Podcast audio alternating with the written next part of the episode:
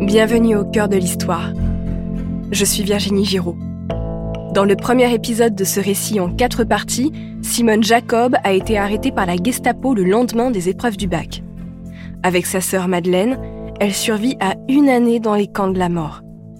De retour à Paris, elle commence ses études de droit. Ses amis de l'université lui présentent Antoine Veil, qu'elle épouse à peine un an après leur rencontre. Épisode 2 La magistrate.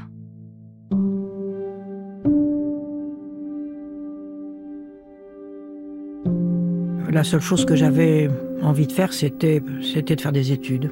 C'était de me dire, de se préparer. J'avais, nous avions toutes les trois été très marquées par notre mère qui nous disait toujours euh, que des filles, pour être indépendantes, pour pouvoir euh, mener une existence, euh, il fallait travailler, il fallait essayer d'avoir une formation euh, qui, qui nous prépare ça. Et j'avais toujours eu envie de faire du droit, donc je me suis inscrit euh, très vite à la faculté de droit et, euh, et, et je me suis mariée très vite. Nous sommes à Clichy le 26 novembre 1947. À 20 ans, Simone Veil vient d'accoucher de son premier enfant, Jean. L'idée de fonder sa propre famille après avoir perdu une partie de la sienne dans les camps de la mort la réjouit. Pour autant, elle refuse d'être une femme au foyer. Sa mère Yvonne était chimiste, mais elle a renoncé à sa carrière pour élever ses enfants, ce qu'elle a toujours un peu regretté. Simone appartient à la première génération de femmes pour qui avoir une véritable carrière est envisageable. Peu de temps après son accouchement, elle reprend ses études à la faculté de droit et à l'Institut de sciences politiques. Boulimique de travail et de vie, elle parvient à mener à bien ses études et une seconde grossesse en 1948. Titulaire d'une licence de droit, Simone rêve du barreau, mais cette idée déplaît profondément à Antoine. Il ne veut pas voir sa femme fréquenter des voyous. Alors il la pousse à passer le concours de la magistrature qui vient tout juste d'être ouvert aux femmes. Au milieu des années 40, L'école de la magistrature s'ouvre à peine aux femmes, mais les jurés des concours ne sont pas sûrs qu'elles soient vraiment capables d'exercer ce métier. Ils se demandent encore sérieusement si leur timbre de voix, leur prétendue absence d'autorité, leur raisonnement ou leur maîtrise d'elles-mêmes sont compatibles avec la profession. À cette époque, les femmes sont majoritairement au foyer et n'ont pas le droit de travailler sans l'accord de leur mari. Pour pouvoir rester vivre à Paris avec Antoine et ses enfants, Simone demande un poste qui lui permette d'exercer dans la capitale. Elle se retrouve alors attachée à l'administration pénitentiaire. C'est une forme d'ironie du sort pour Antoine qui ne voulait pas voir sa femme travailler avec des voyous. Simone prend ses fonctions dans une annexe du ministère de la Justice située en plein cœur de Paris, à deux pas du Jardin des Tuileries. Les choses commencent mal. Ses collègues masculins cherchent constamment à l'humilier. Certains refusent même de lui adresser la parole. Mais les querelles de bureau l'indiffèrent. Elle est en charge de la libération conditionnelle, de l'aide à la réadaptation, de l'éducation et des soins aux détenus. Des sujets que ses collègues lui abandonnent parce qu'ils les jugent trop féminins, ce sont des aspects qui ne relèvent pas de la répression. Pour comprendre le milieu carcéral, toutes celles qu'elle peut en région parisienne et en province. Elle profite même d'un départ en vacances en famille pour s'arrêter à la prison de Nîmes. Pendant que son mari et ses enfants attendent sur le parking, elle arpente l'établissement pénitentiaire. Pour cette femme qui a connu les camps, les prisons françaises sont un choc. Elles sont surpeuplées, vétustes et sales. Les conditions de détention sont ignobles. On savait ce que c'était que la perte de liberté.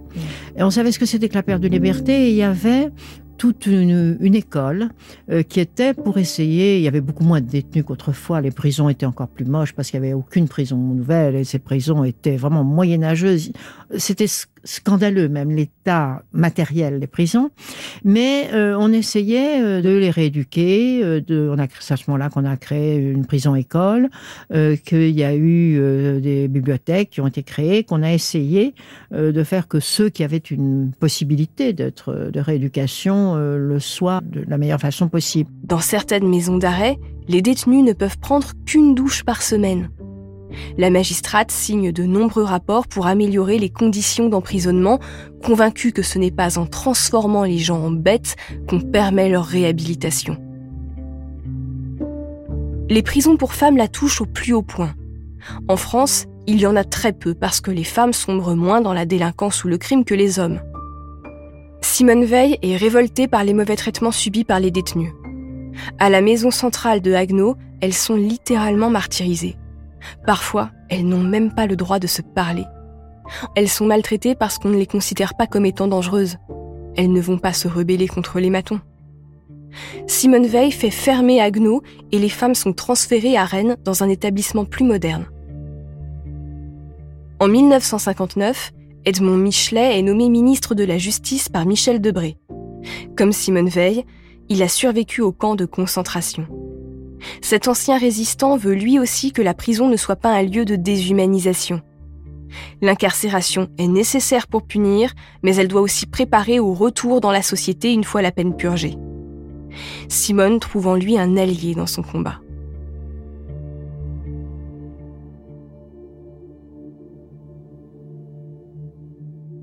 En cette fin des années 1950, le regard des Français est tourné vers le sud. La guerre d'Algérie apporte son lot de détenus dans les prisons.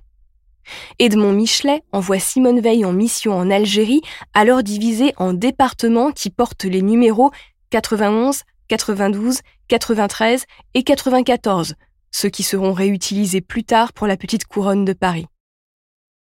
La magistrate fait sa tournée. Elle produit ensuite un rapport de 44 pages pour améliorer les conditions de détention et mettre les maisons d'arrêt de l'Algérie française aux normes qu'elle souhaite imposer dans l'Hexagone. Elle plaide également en faveur du déplacement en métropole de certains détenus comme une jeune femme nommée Yasmina. Cette militante pour l'indépendance de l'Algérie avait eu les jambes sectionnées par une bombe qu'elle avait elle-même posée et nécessitait des soins particuliers qu'on ne pouvait pas lui prodiguer dans son pays. Simone Veil participe aussi à l'amélioration du quotidien des terroristes algériens. En Algérie, l'administration n'apprécie pas beaucoup Madame Veil, qui va s'illustrer dans une affaire très médiatique, l'affaire Boupacha.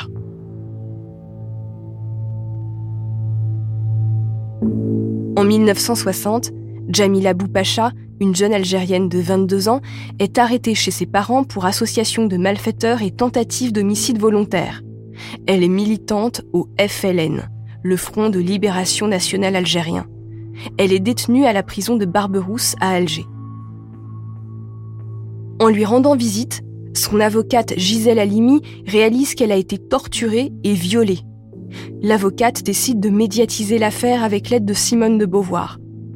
De nombreux intellectuels se mobilisent pour demander le transfert de la détenue en métropole, projet que Simone Veil soutient. Pour la magistrate, permettre à Jamila Boupacha d'échapper à la torture n'est pas un acte militant, mais un acte d'humanité. Son intervention s'arrête là, mais c'est assez pour se faire détester par une frange de l'opinion favorable à l'Algérie française qui exige de sévères punitions pour les terroristes. L'Algérienne est en effet graciée en 1962. À travers ces affaires, la personnalité de Simone Veil se dessine. Elle est guidée par la justice et non par les idéologies. Elle ne donne pas son opinion dans son travail, mais œuvre pour le bien commun et notamment celui des plus fragiles comme celui des enfants. En 1964, Simone Veil est affectée à la direction des affaires civiles et du Sceau, une des directions du ministère de la Justice qui participe notamment à l'élaboration des textes de loi. Son nouveau ministre, Jean Foyer, lui propose de travailler à l'élaboration d'un texte de loi pour réformer le droit de l'adoption. C'est donc un vaste chantier qui attend la magistrate. Cette proposition fait suite au drame de l'affaire Novak. La France a suivi avec fébrilité l'affaire de Didier Novak, un enfant né sous X en 1960 qui avait été confié à des parents adoptifs. Mais le père biologique du petit souhaitait le récupérer alors même que la mère n'avait jamais voulu laisser son identité. Les deux familles se sont déchirées devant la justice, au mépris du bien-être de l'enfant. Je me suis beaucoup occupée de l'adoption. C'est moi qui avais fait, euh, à la demande de, Foyer, euh, complètement rédigé le texte parce qu'il y avait eu une grosse affaire, l'affaire Nova, qui avait été très dramatique. On a voulu changer la loi complètement pour que ce soit plus possible. Et euh, au lieu de laisser les enfants à l'assistance publique, c'était tout de même infiniment mieux qu'ils soient placés. Pour l'aider à mener ses réflexions, elle s'entoure de juristes, de psychologues et d'enfants adoptés devenus adultes. Cette méthode de travail pluridisciplinaire est novatrice. La magistrate pose un premier principe. Il n'y a pas de droit à l'adoption. L'adoption ouvre des devoirs et non des droits. Les enfants dépendent de ceux qui leur donnent de l'amour. La filiation n'est pas qu'une question de sang. Simone Veil distingue l'adoption simple de l'adoption plénière. Dans le premier cas, les deux filiations s'ajoutent l'une à l'autre, celle du sang et celle de la famille d'accueil. Dans le deuxième cas, la famille d'adoption remplace la famille du sang. Enfin, une adoption ne peut être prononcée par le tribunal que si elle est dans l'intérêt de l'enfant. La loi du 11 juillet 1966 renouvelle complètement le droit français. Son ministre félicite Simone Veil pour le travail accompli. J'appelle tous les manifestants à se retirer du quartier latin. L'objet de cette explosion, vous avez entendu une autre explosion, là je pense une troisième maintenant. Alors que mai 68 bouleverse Paris et la France, Simone Veil est une magistrate de 40 ans reconnue pour la qualité de son travail. C'est une femme qui s'est imposée dans un monde très masculin.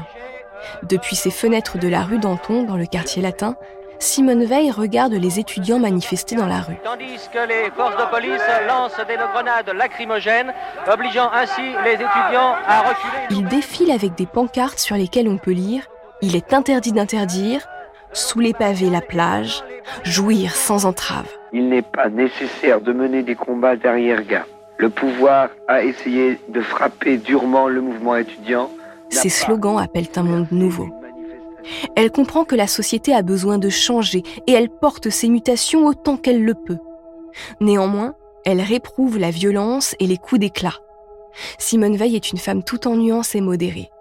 La justice reste l'aiguille de sa boussole interne. En ce moment, quand on voit ces révolutions qui se sont passées, ce courage des peuples, cette audace, cette imagination, et qu'on est là, nous, frileux, à refuser, à dire mais qu'est-ce qui vous pas nous arriver, je dois dire je suis On veut surtout que rien ne bouge. Mais les choses bougeront sans nous. Il faut faire en sorte d'être dans le coup et de se dire on assume, on garantit, on fait ce qu'il faut, on répond.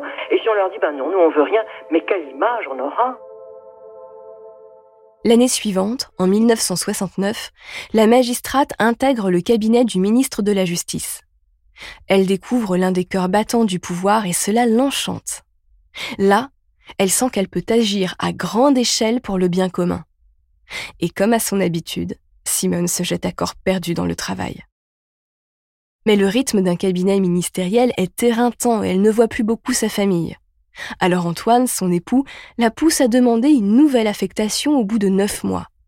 Simone rêve de retourner dans l'administration pénitentiaire, mais elle obtient un poste inespéré.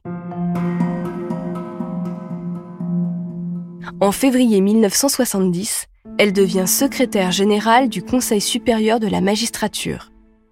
C'est la première fois qu'une femme est nommée à ce poste. Cette organisation garantit l'indépendance des magistrats et participe à leur nomination. À cette époque, seuls 40% des Françaises travaillent. Simone Veil brise les plafonds de verre. Mais les journalistes qui la présentent continuent à parler davantage de sa vie personnelle que de son CV. Dans un article du Monde qui la présente, Madame Veil est avant tout une femme mariée à un inspecteur des finances et une mère de trois enfants. Simone Veil a besoin d'être constamment occupée, alors quand on l'invite à rejoindre le Comité du travail féminin, un organisme consultatif entre l'État et la société civile sur le travail féminin comme représentante du ministère de la Justice, elle accourt. Nous sommes en plein dans les Trente Glorieuses. La France a besoin de main-d'œuvre et Simone Veil est convaincue que le travail émancipe les femmes. Depuis 1965, elles peuvent enfin prendre un emploi et gérer leur argent sans l'ingérence de leur mari. C'est une grande avancée, mais ce n'est pas suffisant. La magistrate fait vite comprendre au comité qu'il n'est pas question ici de débattre sur la possibilité ou non pour les femmes de travailler. Il faut leur laisser le choix. Et surtout, elle constate que les Françaises veulent tout, une vie professionnelle et une vie de famille.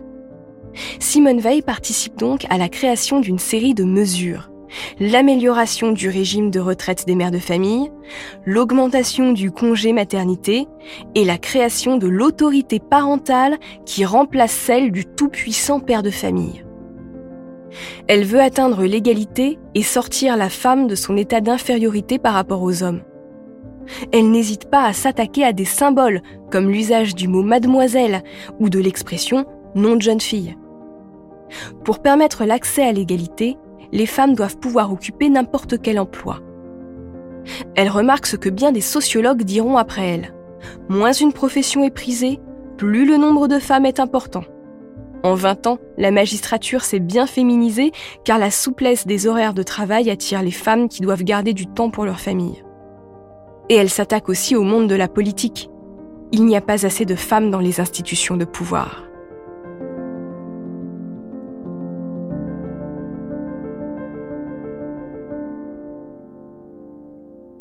Simone Veil devient la femme que l'on s'arrache. Elle se voit offrir un siège au conseil d'administration de l'ORTF, qui gère la radio et la télé publique de l'époque, et un autre à la Fondation Claude Pompidou en faveur des personnes âgées et handicapées. En 1974, Simone Veil est peu connue du grand public, mais tous les milieux de pouvoir français mesurent son efficacité et sa valeur. Pour le nouveau président de la République, Valéry Giscard d'Estaing, qui succède à Georges Pompidou, elle est la femme parfaite pour porter un nouveau projet de loi explosif, celui sur l'interruption volontaire de grossesse.